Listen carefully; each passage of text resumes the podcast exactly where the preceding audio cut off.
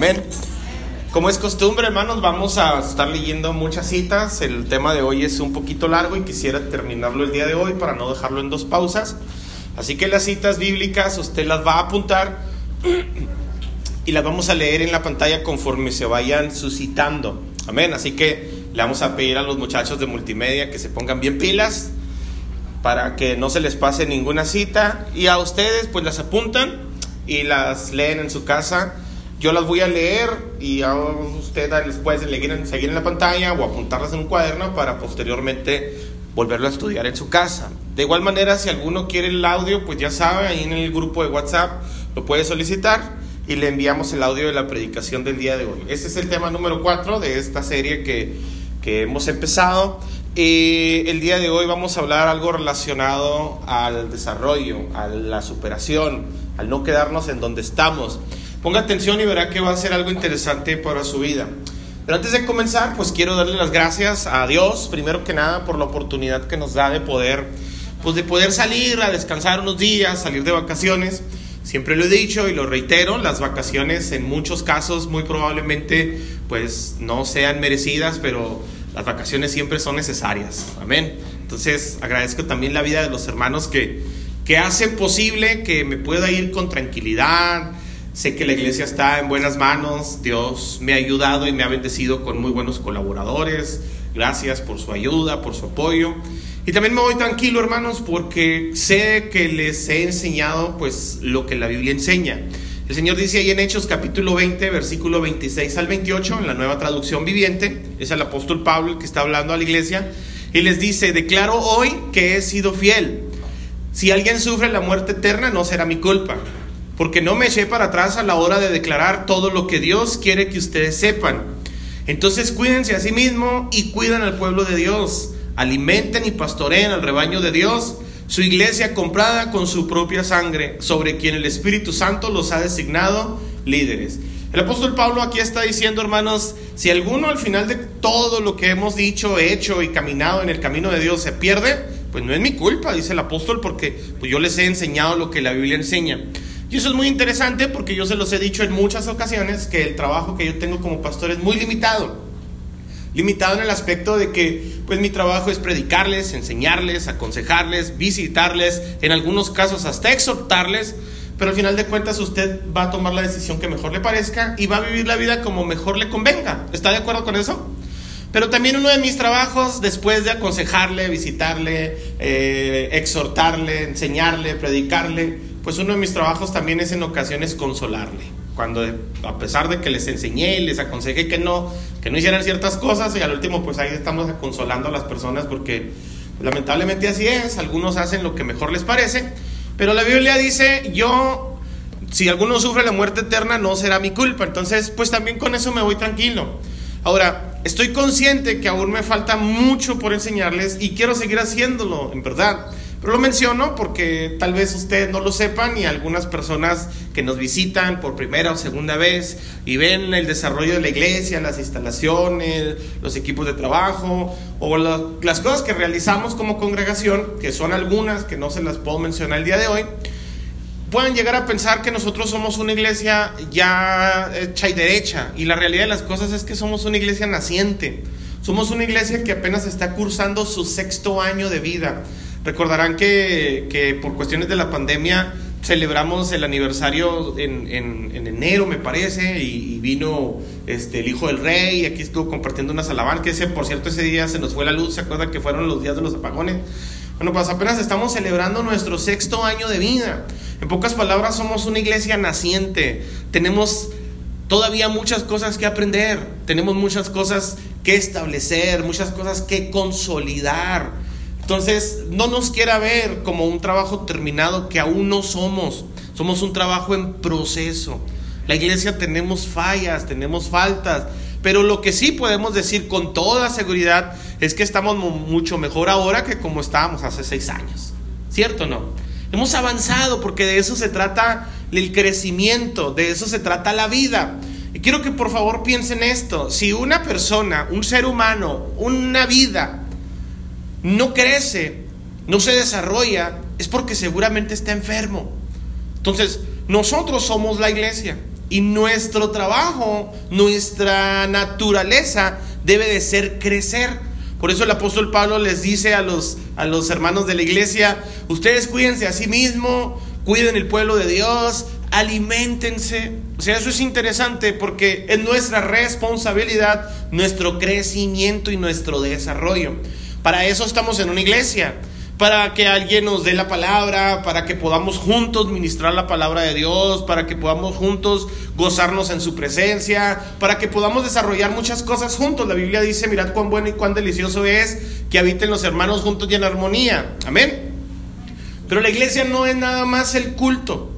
No debemos de ser cultocéntricos. La iglesia no es nada más el día del servicio. La iglesia son ustedes y tienen que vivirla todos los días. ¿Por qué se los digo? Porque siempre que voy a partir, que voy a salir a algún lado, que ya sea que tomemos un avión o vayamos en carretera, siempre platico con los hermanos que nos colaboran y les digo, hermanos, si por alguna razón ya no regreso, y luego el otro día una hermana, que no quiero decir quién, pero la hermana Erika sí sabe, dijo, ay no, hermano, ¿cómo hice eso? Yo sé que se escucha cruel, se escucha duro, pero todos nosotros entendemos que el día de hoy es lo único que tenemos. ¿Estamos de acuerdo? No tenemos asegurado el día de mañana. La realidad de las cosas es que cuando salimos por alguna razón, pues doy ciertas instrucciones y les digo, si no regreso, eh, la hermana fulana, el hermano sultano están encargados de estas áreas y pues que Dios les ayude, ¿verdad? Y les siguen como puedan. no se crean. Pero la realidad de las cosas es que tenemos que tener presentes que un día, tarde que temprano, o el Señor viene por nosotros o nos llama a su presencia, pero no somos eternos. Amén. Pero mientras eso sucede, mientras el Señor no viene por nosotros o no nos llama a su presencia, pues yo les quiero compartir, hermanos, el día de hoy un tema relacionado a la superación, al no quedarnos en donde estamos y avanzar. Entonces, se lo quiero introducir de esta manera. Para cualquier negocio, para alguien que quiera desarrollar, establecer, producir algo, tener un negocio, algo propio, para cualquier negocio, hermanos, que sea redituable, para que el negocio funcione, para que prospere, para que sea rentable, existen tres factores muy importantes que ese negocio sí o sí debe de tener para que sea eh, rentable, para que sea redituable, para que deje ganancias, pues. Entonces, estos tres factores que necesita todo negocio, mis amados, apúntelo bien o apréndaselo. Es el producto, el proceso y el personal. Por ejemplo, si usted tiene un muy buen producto, algo que la gente necesita y por esa razón a usted le solicitan su servicio o le solicitan su producto porque es un muy buen producto. Pero si tiene un mal proceso de desarrollo, por muy bueno que sea ese producto, no va a prosperar porque el proceso no está bien no lo puede desarrollar en masa, no lo puede desarrollar mejor porque tiene un mal proceso. Es como cuando le dijeron a Condorito en alguna ocasión, oye, tú eres muy buen albañil, ¿cómo no nos construyes una casa de la losa a los cimientos? Pues le pidieron algo imposible. ¿Por qué? Porque todo empieza desde abajo hacia arriba. Pero Condorito, como era muy bueno, les dijo, está bien, en lo que voy por las herramientas, vayan subiéndome el material. Entonces todo tiene un proceso. Amén. Y luego el producto puede ser muy bueno, el proceso puede estar también muy bien, pero si no tiene un buen personal, alguien que lo desarrolle, tampoco va a funcionar. Pues usted puede tener el mejor de los personales y puede tener un extraordinario proceso, pero un terrible producto. Pues nadie lo va a comprar, nadie lo va a adquirir, porque para ello necesita que esté en sinergia las tres cosas. Tiene que tener un buen producto, un buen proceso y un buen personal. ¿Por qué se los digo esto? Porque la iglesia, mis amados, es un negocio. Yo sé que algunas personas luego, luego relacionan la iglesia como, como la fuente de ingresos de un pastor, como la fuente de ingresos de la familia pastoral, pero no me refiero a eso, sino que me refiero a que la, la, la misma Biblia enseña por labios del Señor Jesucristo, ahí en Lucas capítulo 2, versículo 49, en la Reina Valera, dice, entonces Él les dijo, ¿por qué me buscabais? ¿No sabías que en los negocios de mi Padre me es necesario estar? El Señor Jesús ahí está diciendo en Lucas capítulo 2, versículo 49, que esto es un negocio. Ahora, ¿de qué trata el negocio? El negocio trata, mis amados, de la salvación de las almas. Juan capítulo 3, versículo 17 lo explica. Porque no envió Dios a su Hijo al mundo para condenar al mundo, sino para que el mundo sea salvo por él. El Señor Jesucristo dice en su palabra, ahí en lo que leímos anteriormente en Lucas, que el negocio en el que el Señor Jesucristo quiere estar es en el negocio de su Padre. Y el Hijo está diciendo que el negocio de su Padre es la salvación de las almas. Lucas capítulo 19, versículo 10, en la Reina Valera también dice, porque el Hijo del Hombre no vino a buscar y a salvar lo que es, porque el Hijo del Hombre, perdón, vino a buscar y a salvar lo que se había perdido. De eso trata el negocio de la iglesia, la salvación de las almas. Entonces, si el negocio de la salvación de las almas entendemos que eso es lo que eso es lo que, de eso es lo que se trata de salvar almas, pues entonces ¿cuál será el producto? El producto con el cual se salva las almas, por así llamarlo, es la gracia. El Señor Jesucristo dice en su palabra que por gracia somos salvos. Entonces, el proceso para la salvación, ya una vez habiendo recibido la gracia, es el discipulado. El discipulado es en el que nosotros vamos a empezar a crecer, a desarrollarnos, a aprender a comportarnos, a aprender a tener mejores actitudes, aptitudes correctas. Ese es el proceso en el que todo cristiano, verdadero creyente, hijo de Dios, tiene que pasar. Un discipulado para aprender a cómo hacer iglesia. Pero el personal el que lleva a cabo el, trabajo en esta tierra, el trabajo de compartir la gracia, como el Señor Jesucristo nos lo encargó, dad de gracia lo que de gracia recibiste. Dios a nosotros nos encargó que sigamos desarrollando el negocio del reino de los cielos, que es la salvación de las almas. Y a nosotros nos dio el producto para que nosotros lo repartiéramos, llamado gracia. ¿Me siguen hasta aquí? Y luego también, hermanos, nos enseña a nosotros a tener un buen proceso, un discipulado. Por eso les pedimos a las personas que sean parte de una iglesia, que se involucren en algún área de, trabajo de la iglesia, en algún departamento, para que puedan ser discipulados exitosamente. Pero el personal, el que hace todo esto posible, somos la iglesia. ¿Me explico? El negocio de la iglesia trata de la salvación de las almas, lo cual va a suceder a través del discipulado va a tener un proceso, pero lo quiero preguntar en este tiempo, en este momento. ¿Usted cree que el personal que tiene el reino de los cielos es un buen personal? ¿Es el personal correcto para desarrollar el trabajo? El domingo pasado hablábamos de la madurez. Y algunos todavía somos, iba a decir semos, pero se oye mal. Algunos todavía somos muy inmaduros. Y somos inmaduros, mis amados, porque no queremos desarrollarnos, no queremos crecer. Crecer duele. Crecer es complicado. Crecer tiene eh, consecuencias. Crecer desarrolla responsabilidades. Por ejemplo, un niño pequeño, un niño chiquito, a un niño se le da todo. Todo porque es un pequeño. Se le da comida, se le da bebida, se le da calor, se le da cariño, se le da amor, se le da de todo y no se le exige mucho porque es un niño. Entonces, vivir así es fácil. A todos nosotros nos gustaría vivir recibiéndolo todo. Pero el crecimiento nos enseña que ya el crecer es duro. ¿Por qué? Porque ya nadie nos va a dar todo. Y ahora nosotros tenemos que conseguirlo, tenemos que ganárnoslo, tenemos que nosotros obtenerlo. ¿Me explico? ¿Me siguen hasta aquí? Y hay algunos cristianos que en la iglesia quieren seguir siendo infantes toda su vida porque quieren que se les siga dando todo. Ellos no quieren colaborar, ellos no quieren tener responsabilidades, ellos no quieren levantarse y tender la cama. Un ejemplo como cuando uno va creciendo, ya se le exigen responsabilidades, recoge los juguetes, no deje la ropa tirada, tiende la cama, lava los trastes, ve a la tienda, ¿verdad? Y ya cuando se le empiezan a exigir responsabilidades, ¿qué hace el niño? ¿Se molesta? ¿Se queja? Ah, porque a mí? Manda a mi hermano. Está muy fuerte el sol. Es que a mí no me quieren. ¿Cierto no? Todos tenemos hijos, por eso se ríen. o fuimos hijos también en su momento. En la iglesia es igual. Durante un tiempo vas a ser tratado como un bebé espiritual porque acabas de nacer espiritualmente. Entonces necesitas todos los cuidados. Pero tienes que crecer. Tienes que desarrollarte. Ya no te van a dar la sopita en la boca. Ya no te van a dar avioncito. Mira que ahí viene la cuevita y se va a meter. Ya no. ¿Me explico? Ya tiene que tener responsabilidad y algunos cristianos no quieren madurar por eso, porque el crecer es el crecer ya conlleva muchas responsabilidades. Por esa razón algunos cristianos no quieren madurar. Pero como lo digamos el domingo pasado, necesitas madurar. Lo madurar es lo óptimo, es lo obvio. ¿Por qué? Porque Dios dice en su palabra que a nosotros nos plantó junto a corrientes de agua viva para echar raíces, para crecer y para fructificar. Fructificar quiere decir multiplicarnos.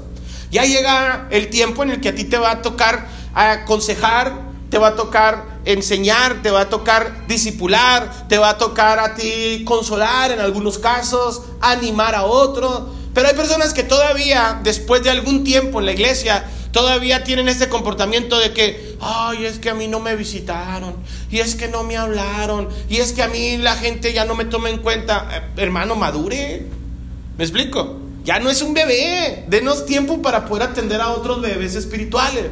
Pero lo que sí hacen esas personas inmaduras es que están molestos y enojados, pero empiezan a contaminar a otros con su inmadurez. Como por ejemplo, aquí en la iglesia hay algunos ah, albañiles, ¿cierto? Entonces, imagínense, ya lo he puesto en otras ocasiones, que el albañil se le contrata para edificar una construcción, una casa, un negocio, un local comercial, una nave industrial, lo que sea. Entonces, él programa un proceso y un tiempo estimado de entrega, ¿verdad? Acuerda con el personal que, con la persona que lo contrató, acuerda más o menos el tiempo y a una vez que definieron bien los detalles, cómo va a ser, y se pusieron de acuerdo, empieza la edificación. Pero imagínense a un albañil que va a construir una casa, llega con sus herramientas, con el nivel, con la plomada, con la cuchara, la pala, las herramientas que, que utilizan, y va a agarrar un bloque y lo quiere poner en la cimentación principal como, como piedra angular, como la piedra principal, pero el bloque grita, no, yo no quiero estar allí, yo no quiero ser de lo de abajo, a mí déjame como cerramiento.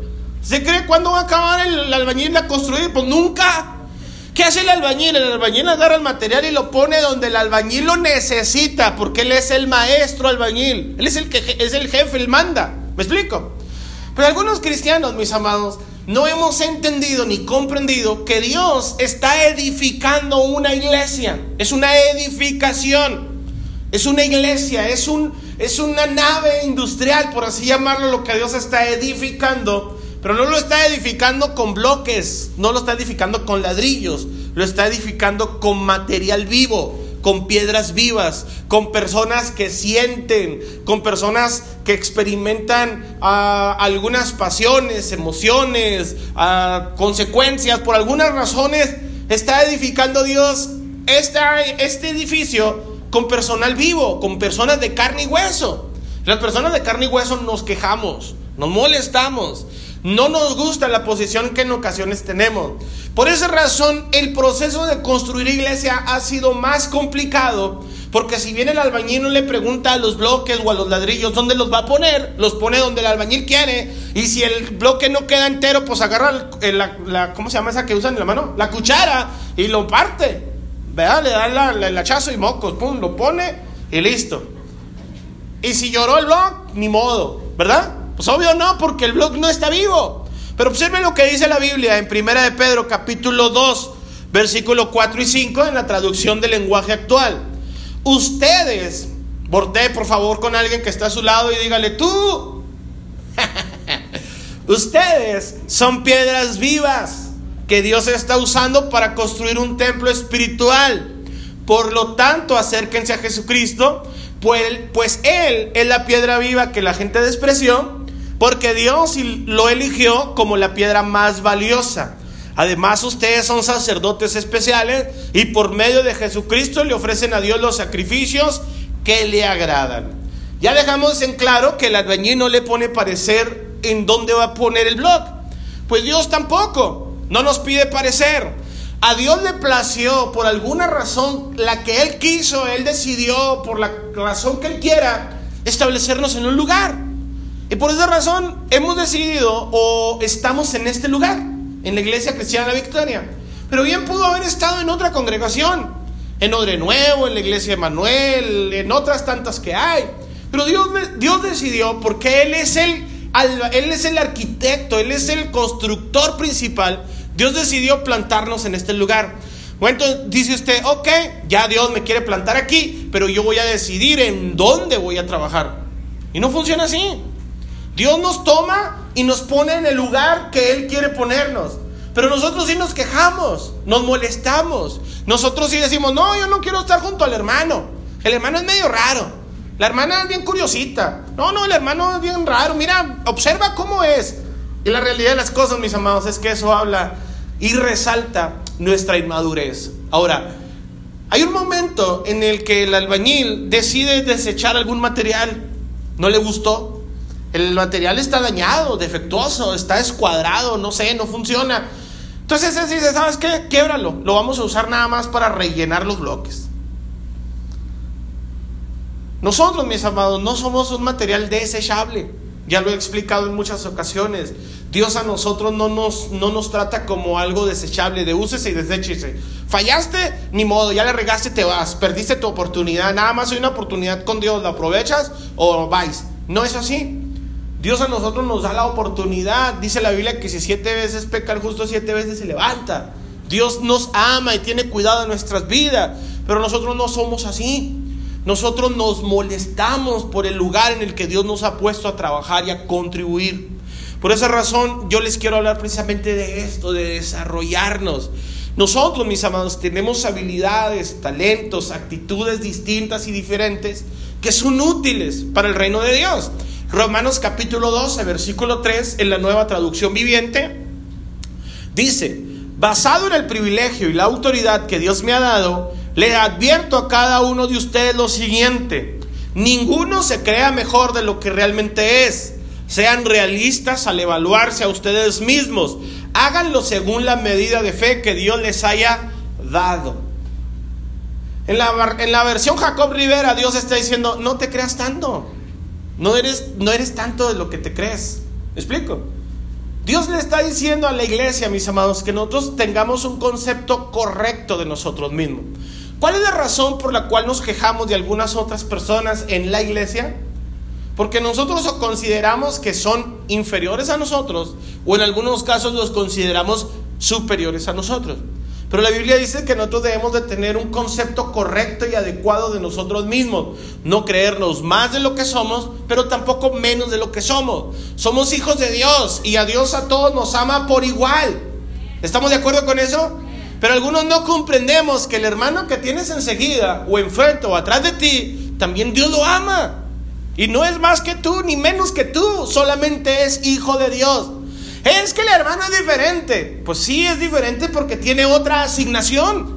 ¿Me explico? Porque Dios lo necesita para otro lugar. Lo va a poner tal vez no como piedra principal, tal vez no lo va a poner como piedra de desplante, a lo mejor lo va a poner como castillo, como cerramiento, como, como puerta, como lindero, no lo sé.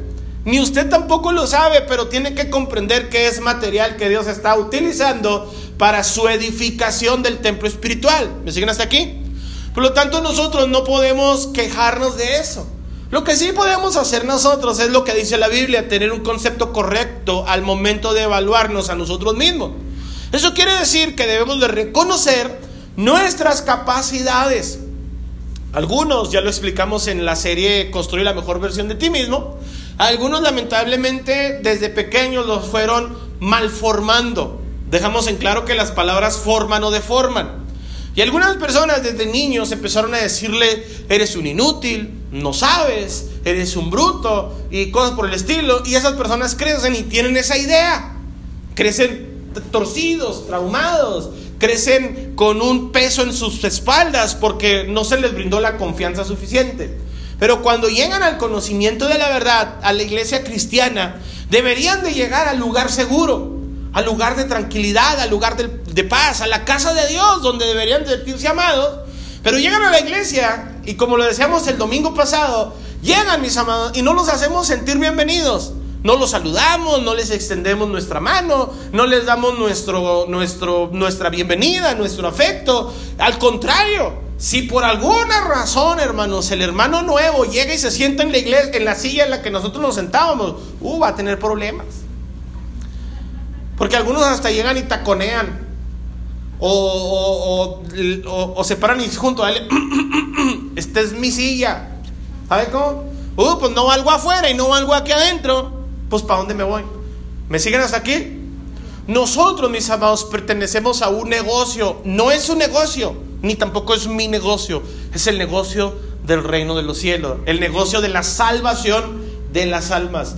Todas las almas son preciosas para Dios, todas, es el negocio de Dios. Y lo que Dios utiliza para salvarlos es la gracia, pero lo quiere hacer a través de usted. Yo no quiero que Dios ponga el día de mañana a alguien que haga el trabajo que a mí me corresponde. Yo no quiero que Dios me sustituya porque lo puede hacer. Yo no quiero que Dios deseche mi vida y diga, bueno, este blog no sirve, no encaja ya por más que le he dado y lo he moldeado y lo quiero cuadrar. Siempre está inconforme con su proceso. Échenlo. ¿Me explico? Porque va a venir alguien a hacer el trabajo que a mí me corresponde. Por esa razón es importante tener un concepto correcto. No sentirnos ni más ni sentirnos menos. Yo no puedo decir, no, yo me voy y sé que voy a volver porque soy el pastor y sin mí la iglesia no funciona. Olvídese. Este negocio tiene más de dos mil años y ha seguido sin mí y seguirá sin mí. ¿Me explico? Pero algunos nos sentimos la trompa del ferrocarril, el último oxo de la carretera. Hay que tener cuidado con eso. Romanos capítulo 12, dice el Señor en su palabra en el versículo 6, en la traducción del lenguaje actual, Dios nos ha dado a todos diferentes capacidades, según lo que Él quiso darle a cada uno. Por eso, si Dios nos autoriza para hablar en su nombre, hagámoslo como corresponde a un seguidor de Cristo. Si nos pone a servir a otros, sirvámosle bien. Si nos da la capacidad de enseñar, dediquémonos a hacerlo, a enseñar. Si nos pide animar a los demás, debemos animarlos. Si de compartir nuestros bienes se trata, no seamos tacaños. Si debemos dirigir a los demás, pongamos en ello todo nuestro empeño. Y si nos toca ayudar a los necesitados, hagámoslo con alegría. Dios está diciendo que todos tenemos capacidades diferentes. ¿Están de acuerdo con eso? Pero Dios no dice que ninguno tiene capacidad. ¿Se fija? Tenemos capacidades diferentes, pero todos tenemos capacidad. No se sienta más ni se sienta menos. Más bien lo que tenemos que hacer nosotros es reconocer que el, hermano que está enseguida de mí también tiene un talento. En ocasiones, talento, pero tiene talento. Pero también debemos de reconocer que yo también tengo talentos, tengo dones.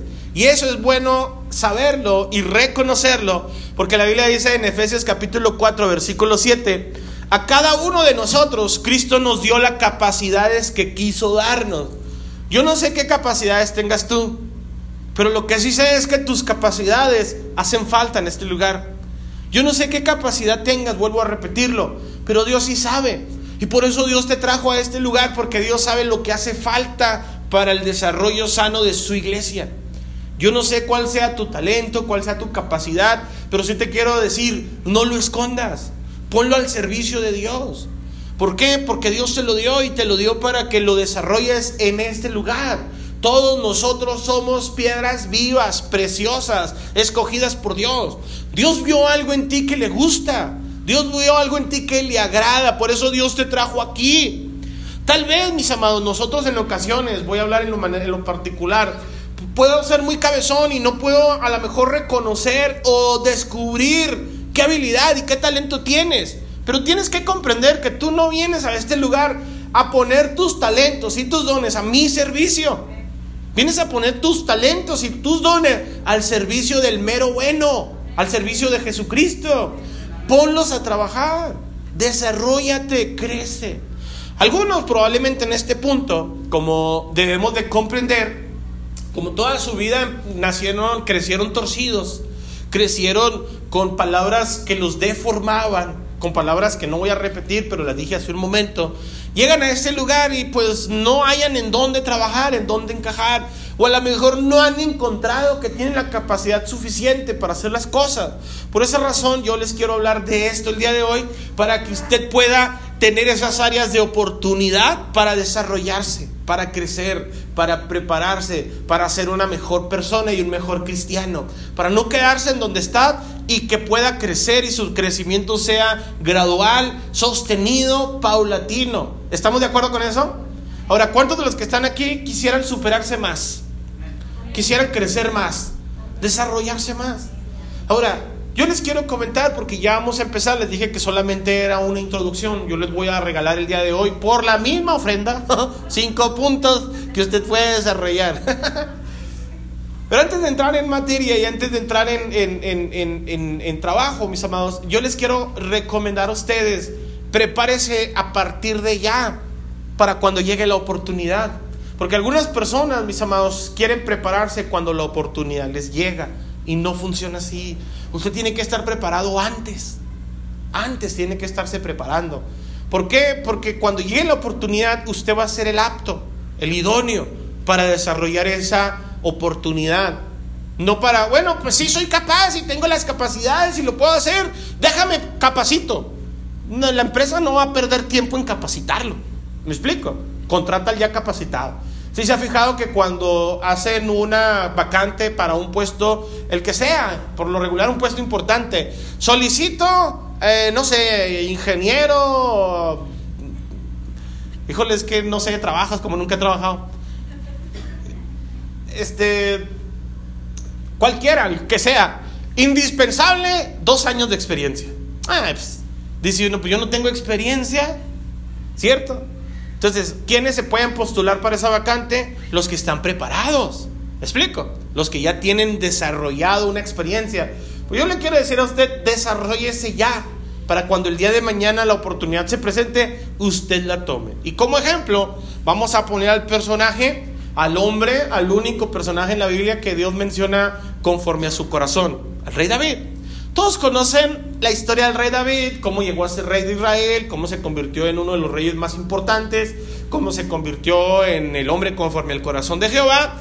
Pero no fue una casualidad lo que sucedió con David. David antes de ser rey ya tenía ciertas capacidades y eso es lo que le quiero compartir el, día de hoy. ¿Está de acuerdo? ¿Está listo? Ponga atención, número uno. Lo primero que hizo David antes de cualquier cosa es relacionarse con Dios. David no necesitaba un templo para relacionarse con Dios. David no necesitaba que un pastor le predicara para aprender a relacionarse con Dios. Al contrario, lo que hizo David era algo raro, atípico en su época. Era algo atípico porque la única forma en que la gente se podía relacionar con Dios era a través del sacerdote, de los levitas o de los sumos sacerdotes.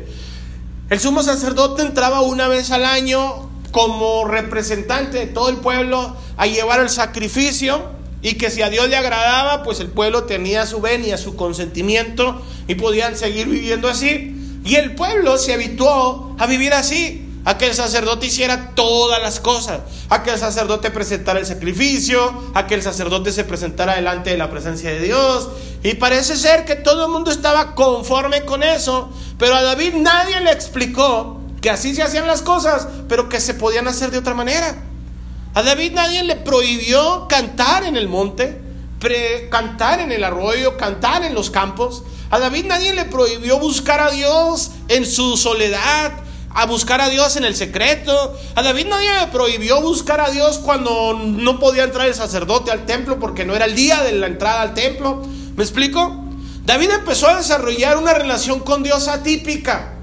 Todo el pueblo estaba ah, habituado a que el sacerdote lo hiciera. Pero nadie prohibió, porque realmente no era una prohibición, que a Dios se le podía buscar en su casa. Se le podía buscar en el monte, se le podía buscar en el trabajo, se le podía buscar mientras desarrollaba sus actividades. Dios nunca lo prohibió. Pero parece ser que el acuerdo con el pueblo era, pues que el sacerdote lo haga. ¿Sabe por qué? Porque es más fácil culpar de nuestras responsabilidades a otro.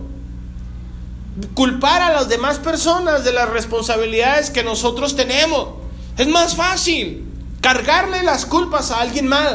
El que lo haga, el que lo busque, el que ore, el que lea la Biblia.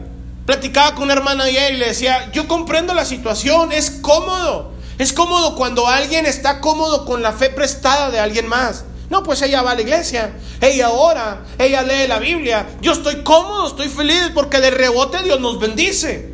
Pero la realidad de las cosas, mis amados, es que Dios quiere que nosotros le busquemos en todo momento, que tengamos una relación personal, cercana, una, una, relación genuina con Dios. Aprendamos a relacionarnos con Él. Dice la Biblia en el Salmo 150, versículo 1 en adelante, lo voy a leer en la traducción del lenguaje actual. El rey David compuso este salmo y puso, alabemos a nuestro Dios, alabemos a Dios en su santuario, alabemos su poder en el cielo, alabemos sus grandes acciones, alabemos su incomparable grandeza, alabemos con sonido de trompeta, alabémoslo con arpas y liras, alabémoslo con panderos y danzas, alabémoslo con cuerdas y flautas, alabémoslo con, con sonoros platillos, alabémoslo con platillos vibrantes, que alaben a Dios todos los seres vivos, alabemos a nuestro Dios. Lo que está diciendo David, mis amados, es, no esperes a que alguien te convoque a adorar a Dios. No esperes a que en el culto los hermanos de alabanza ahora sí se afinen. No esperes a que los hermanos cuando vienen a la administración de la, de la, alabanza, ahora sí canten bonito. Tú puedes alabar a Dios en todo momento. No necesitas de una iglesia para hacerlo, lo puedes hacer en cualquier lado. ¿Me siguen hasta aquí? Pero algunas personas, la única relación que tenemos con Dios son estas dos horas que compartimos a la semana. Porque a muchos de los que vienen hoy no los vamos a volver a ver hasta el próximo domingo. A pesar de que tenemos otros dos servicios entre semana, pero no podemos asistir. No es que no puedo porque el camión pasa tarde. No es que no puedo porque tengo otras ocupaciones. No es que no puedo. La realidad de las cosas, mis amados, no es que no podamos, es que no queremos. ¿Por qué? Porque estamos conformes con la relación que tenemos hoy con Dios. Por esa razón las oportunidades en ocasiones pasan de lado porque nosotros no nos hemos preparado para ello. Por esa razón David era un hombre conforme al corazón de Jehová, porque a pesar de que habitualmente el pueblo se relacionaba con Dios de una manera, David dijo, yo me puedo relacionar con Dios en donde quiera que esté. Me puedo relacionar con Dios cuando estoy en la fila de las tortillas. Puedo alabar a Dios cuando voy manejando en el carro. Puedo glorificar a Dios cuando estoy a solas en mi estación de trabajo. Puedo alabar a Dios cuando estoy a solas en mi casa mientras estoy lavando la ropa. Puedo alabar a Dios en todo momento. ¿Me explico? Pero la única alabanza que algunas personas expresan es en este lugar. Necesitamos nosotros desarrollar un carácter distinto, un carácter de adorador. La vida y el carácter de David, mis amados, no la vamos a entender en Samuel ni en Crónicas. La vida y el carácter de David usted lo va a encontrar en los salmos. Escuche las canciones que David componía. Todos los salmos son alabanza. Compuso alabanzas, hermanos, incluso hasta cuando sus hijos querían matarlo. ¿Imagina? Compuso alabanzas, hermanos, cuando el loco de Saúl lo quería matar, cuando estaba rodeado de todos sus enemigos, cuando un día subió a un monte huyendo de todos y el monte estaba rodeado de todos sus enemigos, ahí compuso una canción. Es interesante. Punto número dos, hermanos, desarrolle un arte. Lo que hizo David es que se relacionó con Dios y desarrolló un arte. Mire, el arte que David desarrolló era tan bueno que en sus inicios fue contratado en el Palacio Real para darle musicoterapia al loco de Saúl. Usted también puede desarrollar un arte. Algunos, mis amados, alegamos no tener tiempo. Pero el celular, las redes sociales, creo que para eso se inventaron, para que el día de mañana nosotros no podamos alucir a que no teníamos tiempo para realizar algunas cosas, porque perdemos demasiado tiempo en algunas cosas innecesarias por así llamarlo en las redes sociales. Desarrolle una habilidad, desarrolle un arte. Prepárese. Mire ahora con este tiempo de que casi todo está en línea, usted puede desarrollar una ingeniería, una maestría, usted puede desarrollar una, una carrera por internet sin siquiera ir a la escuela. Prepárese. Algunos tenemos primaria trunca. No, pues es que a mis papás no me mandaron a la escuela. Pues no había para mandarnos a la escuela. Pero ahora que ya somos autosuficientes, ¿ya quién nos impide a nosotros realizar la secundaria? La preparatoria. ¿Me explico? Porque culpamos a los demás por las cosas que hicieron en el pasado, pero ahora que nosotros estamos en el presente, podemos hacerlo. Desarrolle un arte. Observe lo que dice la Biblia en primer libro de Samuel, capítulo 16, en la palabra de Dios para todos. Versículo 14 dice, el espíritu del Señor abandonó a Saúl y el Señor le envió un espíritu maligno que le causó muchos problemas. Los siervos de Saúl le dijeron, como usted sabe, un espíritu malo de parte de Dios lo está molestando. Así que si usted lo ordena, podemos buscar a un músico para que toque para usted cuando el espíritu malo que Dios manda le provoque ansiedad. Y así usted se sentirá mejor. Así que Saúl le dijo a los siervos, busquen a un buen músico y tráiganmelo. Uno de los siervos dijo, el hijo de Isaí de Belén sabe tocar el arpa. Es un guerrero valiente, listo y de buen parecer. Además, el Señor está con él. Así que Saúl envió mensajeros a Isaí para decirle, envíame a tu hijo David, el que cuida el rebaño. Observe, pero David todavía no figuraba en la historia. David todavía no había matado a ningún gigante, todavía no era famoso ni popular, pero la gente, hermanos, ya lo conocía como un buen músico. Bueno, pues yo le quiero decir a usted, la gente tal vez no te ha visto predicar, tal vez no estás enfrente en una congregación, tal vez no estás en un grupo de alabanza, pero la gente te ve. ¿Qué sabe la gente de ti? La gente en ocasiones sabe, mis amados, que nosotros, no, este ni lo contrates, este es bien tranza. Este nomás viene, compra el, cobra el presupuesto y ya no se presenta más. No, este no lo contrates porque si le pagas anticipadamente ya no te hace el trabajo. No, este no le compres el, el producto que vende porque lo caciquea, porque no te entrega cuando es tiempo. ¿Me explico? Estoy hablando de que cuando se necesitaba la recomendación de alguien, luego lo dijeron, David, ¿me explico? ¿Quién te va a recomendar? Tú te vas a recomendar. Desarrollate. Debes de tener una buena, un buen desarrollo para que te recomiende tu actitud, tu estilo de vida, tu testimonio. Cuando necesitaban un músico para tocarle al hombre más importante de la nación, al rey, dijeron, Saúl, David es el indicado. ¿Me explico?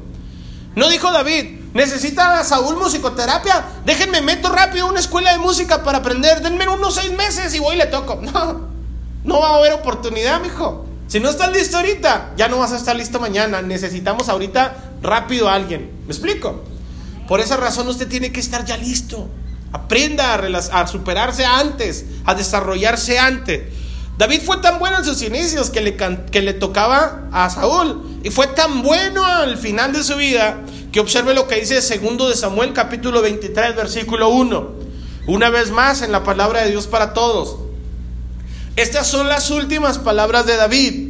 Mensaje de David, hijo de Isaí, a quien Dios hizo un gran hombre, a quien el Dios de Jacob eligió, el dulce cantor de Israel. Samuel es quien escribe estos textos. Saúl, David no escribió un, libro personal, David escribió canciones, escribió salmos, pero no escribió primero de Reyes, segundo, primero de Samuel, segundo de Samuel, las crónicas, no las escribió. De tal manera que todo lo que usted lea de la historia de David en Samuel, en Reyes o en Crónicas, está contada por los ojos de alguien más. Si usted quiere conocer realmente a David, lea los salmos. Eso sí lo describió él. Pero fíjense cómo otras personas veían a David, el dulce cantor de Israel. ¿Era bueno para cantar David? Ahora, yo le quiero decir a ustedes con esto, y no la tomen personal, no va para nadie en particular y va para todos en general. ¿Sí? Desarrollese bien. Si va a hacer algo, hágalo bien, especialícese. No salga con que, bueno, pues la gloria es para Dios y un gallo por aquí y otro pollo por allá. Si le va a cantar a Dios, cántele bien. Si va a tocar, toque bien. Si le va a tocar dirigir, dirija bien. Si va a predicar, predique bien. Si va a enseñar, hágalo bien. Porque el, Señor enseña en su palabra que Él merece que nosotros lo hagamos todo bien. Pero para hacerlo bien, mis hermanos, no viene por añadidura. Yo se los he dicho en mis inicios, cuando yo comencé a predicar, yo predicaba tan mal, observe bien, que yo traía a Noé en el desierto y a Moisés lo subí al arca. A Pedro se lo tragó la ballena. Jonás se cayó del caballo. Porque no sabía, pero me fui desarrollando. Yo no decía, no, que al cabo la gloria es para Dios. No, no, no, Dios merece lo mejor. ¿Estamos de acuerdo? Y para ello, mire, vamos a volver a leer lo que dice la Biblia en Romanos Romanos capítulo 12, versículo 6. Traducción del lenguaje actual. Dios nos ha dado a todos diferentes capacidades según lo que Él quiso darle a cada uno. Por eso, si Dios nos autoriza para hablar en su nombre, hagámoslo como corresponde a un seguidor de Cristo. Observe lo que dice. Si nos pone a servir a otros, sirvámosle bien. Si nos da la capacidad de enseñar, dediquémonos a enseñar. Si nos pide animar a los demás, debemos animarlos. Si de compartir nuestros bienes se trata, no seamos tacaños. Si debemos elegir a los demás, pongamos en ello todo nuestro, todo nuestro empeño. Si nos toca ayudar a los necesitados, hagámoslo con alegría. De aquí en adelante viene la versión Jacob Rivera. Si nos toca dirigir, dirijamos bien. Si nos toca venir a hacer el aseo, hagámoslo bien. Si vamos a cantar, cantemos bien. Si vamos a servir en algún ministerio, sirvamos bien. ¿Por qué? Porque Dios merece lo mejor. Ahora, pastor, es que a mí me gusta cantar, quiero cantar. Bueno, pues tome clases de canto. Quiero tocar un instrumento, tome clases de música.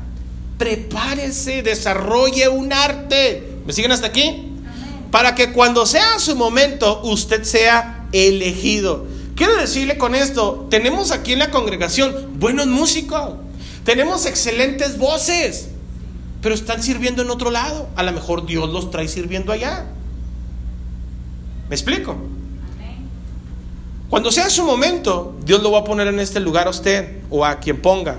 Pero cuando sea su momento, usted va a estar listo. ¿Me explico? Va a estar listo. Desarrollese. Número tres, dominó una ciencia. Desarrolló un arte. Aprendió a tocar bien la guitarra o la arpa. ¿Verdad? Era buen músico. Y luego dominó una ciencia. Estoy hablando antes de ser popular. Porque ya es muy bonito hablar de todos los populares, ¿verdad? Dice, dominó una ciencia, perdón, dice. El lado derecho del cerebro es el lado lógico, mis amados. Es el lado analítico, esquemático, el formal. Pero el lado izquierdo del cerebro se supone que es el lado creativo. Úselo. El lado artístico. Hay algunas personas, mis amados, que tienen unas capacidades increíbles para hacer manualidades, para hacer comida, tienen eh, eh, buenos talentos, desarrollan, tienen buenas habilidades para hacer ciertas cosas. Háganlas, desarrollenlas. Dominó una ciencia. ¿Cuál es la ciencia que dominó David? Nadie mejor que él en el tiro con piedra o en el tiro con onda. ¿Sí o no?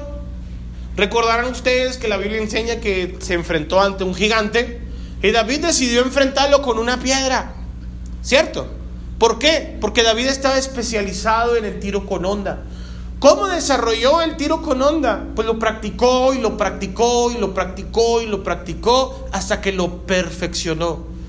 Usted también, hermanos, puede desarrollar o dominar una ciencia. Yo no sé cuál sea la habilidad que usted tenga, pero todos, ya dejamos en claro, tenemos habilidades y talentos diferentes. ¿Estamos de acuerdo con eso? Solamente, hermanos, usted va a destacar de la habilidad que usted tiene de acuerdo a la disciplina, constancia, repetición que haga constantemente de esa habilidad. Hay un dicho que dice, la práctica hace al maestro. Si usted es bueno en algo, no es porque le cayó por añadidura, sino porque lo desarrolló. Hay hermanos aquí que son muy buenos para hacer comida, excelentes. Hay hermanos aquí que se ganan la vida vendiendo cosas alimentarias o alimenticias. ¿Por qué? Porque lo hacen mejor que otros. ¿Cómo lo hicieron? Se prepararon. Hay algunos aquí, hermanos, que tienen habilidades y talentos ocultos. Saben que los tienen, pero no los quieren desarrollar.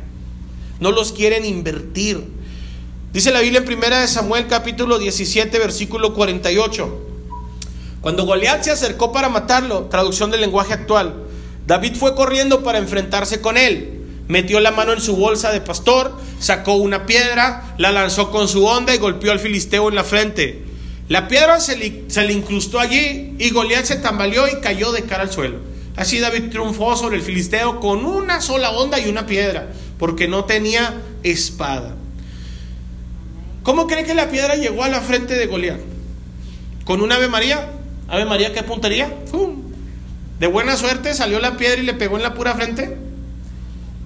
La perfeccionó el tiro con piedra. David, hermanos, por lo que veo, lo practicaba. Estaba tan seguro de su habilidad con la piedra y con la onda, mis amados, que él dijo, déjenme matarlo. Denme nada más oportunidad de ir al río y eligió cinco piedras. No agarró cinco piedras del montón. No dice la Biblia que metió la mano y todas las piedras que sacó se las metió a la bolsa. Dice que él seleccionó cinco piedras. Y en otra oportunidad se lo he platicado, ahorita por cuestiones de tiempo no lo voy a hacer, pero David eligió cinco piedras porque la Biblia enseña que había cinco gigantes. Goliat era uno de ellos y otros cuatro más. ¿Para qué David llevaba cinco piedras? Pues por si los otros cuatro se animaban, decía, pues aquí tengo con qué creerlos. ¿Sabe cómo? Iba tan seguro David que decía, yo no necesito una piedra. Hombre, con este gigante no necesito ni tirar dos veces. Porque tenía bien desarrollada esa habilidad. ¿Qué habilidad tiene desarrollada usted? La lengua no cuenta.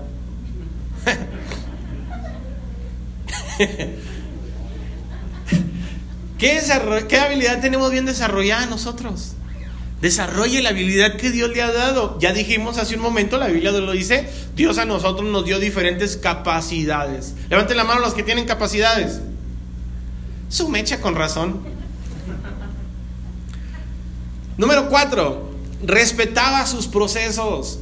No se adelante, respete el proceso que Dios le ha dado. Dios lo tiene en cuenta, Dios ya lo vio. Está esperando el Señor el momento para catapultarlo, para desarrollarle en otras áreas, para ponerlo a trabajar en otros, en otros departamentos. Pero algunos, mis amados, no respetamos el proceso. David respetaba su proceso. Cuando cuidaba ovejas, David, ninguna oveja se le perdía. No consideraba su trabajo inferior. Era el pastor de oveja y era considerado un trabajo inferior. Pero David no lo consideraba inferior. David lo consideraba como su máxima prioridad. Y él cuenta, observe la Biblia, mis amados, en primer libro de Samuel, capítulo 17, versículo 34. Lo voy a leer en la palabra de Dios para todos. Primera de Samuel 17, 34.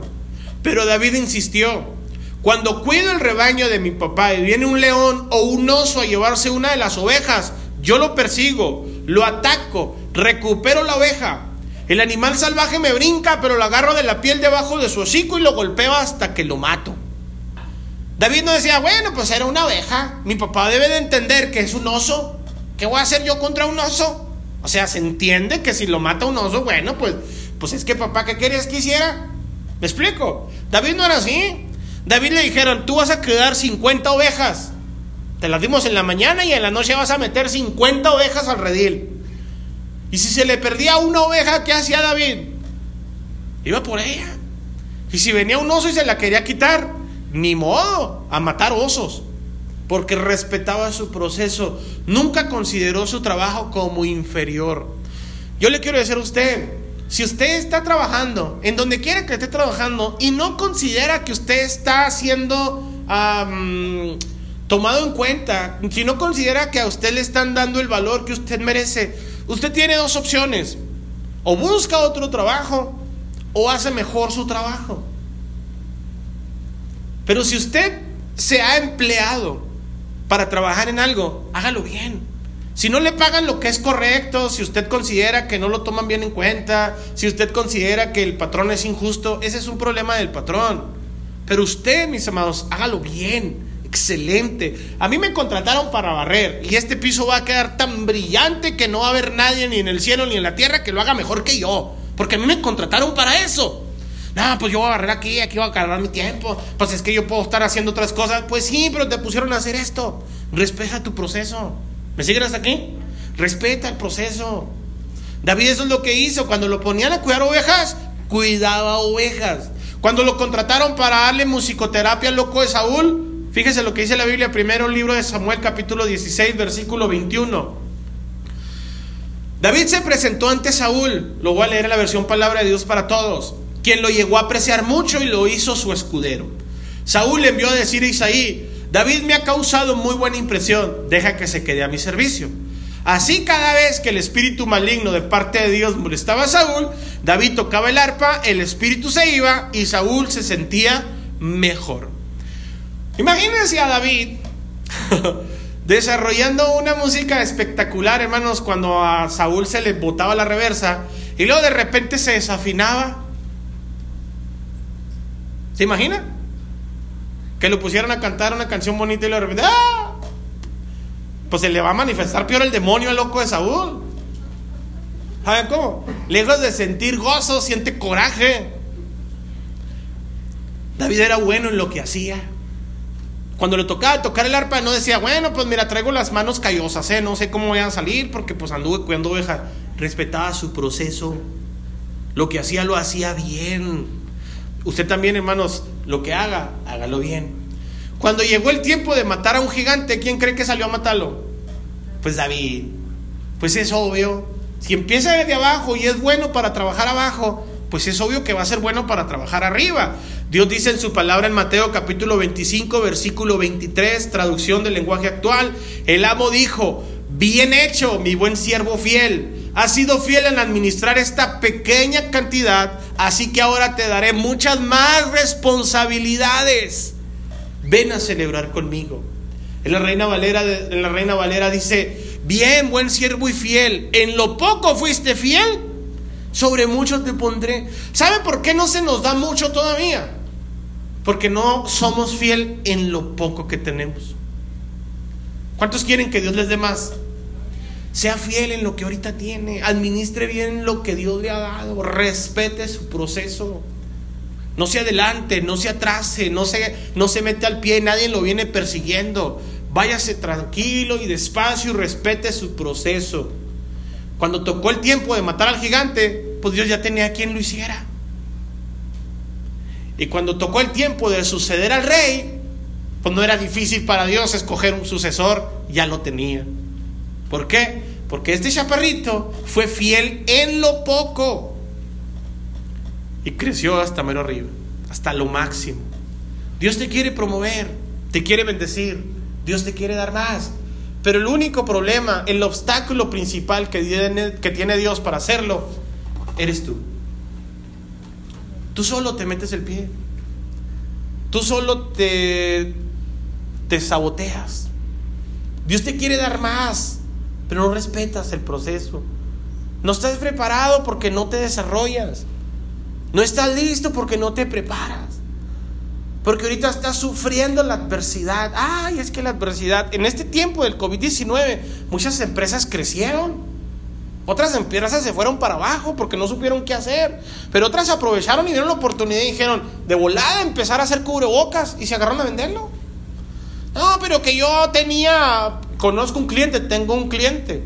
Él tiene una tienda, una, una, tienda de fresadora, tornos. Y de repente el trabajo se le fue para abajo. ¿Sabe qué empezó a hacer con las máquinas que tenía? Mascarillas de esas de cristal dijo, pues nada, tiene que ver con mi negocio, pero tengo que ponerme las pilas. Dice, ahora, dice, me va mejor con las mascarillas que con el negocio del torno. Pues es que él se puso las pilas y desarrolló ciertas cosas. Hay algunos que cuando se nos viene la adversidad, ay, es que usted no me conoció, pastor. Cuando, hombre, si usted me hubiera visto cuando yo manejaba la troconona, y la, pero ya no la manejas. Ya ese tiempo pasó. ¿Y sabes por qué pasó? Porque no te preparas, no te adecuas al tiempo en el que estás viviendo. Todos los días son diferentes, respeta tu proceso. Es que yo antes hacía y deshacía, pues ya no lo haces ni deshaces. Y ya deja de estarte lamentando por los días pasados. Ponte las pilas y empieza a trabajar en los días que vienen. Porque si no, pues lamentablemente tú solo te vas a descalificar. ¿Me siguen hasta aquí? Punto número 5 y final. Ni siquiera se lo voy a desarrollar. Era valiente. Pregunto yo. ¿Cuántos de repente abren la puerta de su casa, encienden la luz y ven que corre un ratón? Vuelven a cerrar la puerta y dice, mamá, ¿me puedo quedar a dormir con usted? ¿Y el ratón qué? ¿Se va a ir solo? ¿Cierto o no? Y nosotros queremos enfrentar al diablo. Dice el Señor, anda, ternurita, no puedes matar un ratón. No te puede desarrollar el Señor, no te puede dar Dios más responsabilidades porque no tienes el valor para hacerlo. Enfrente sus miedos, hermano. El miedo, mis amados, es natural. Sabemos que tener miedos es una parte instintiva, ya lo vimos también en esa serie. Pero lo que no es correcto del miedo es dejarnos vencer por el miedo. Venza sus obstáculos. El miedo paraliza, ya lo hemos visto. ¿Cuántas veces hemos visto que una persona va a cruzar la calle y de repente viene un carro a toda velocidad? ¿Qué hace la persona cuando ve que el carro viene hacia él? Se queda parado. ¿Qué cree que es Superman y lo va a partir en dos o qué? Pero ¿sabe por qué se queda parado? Porque el miedo paraliza. El miedo obstaculiza. El miedo, mis amados, no te va a dejar avanzar. Quítese la cobardía. Sea valiente. Esfuércese.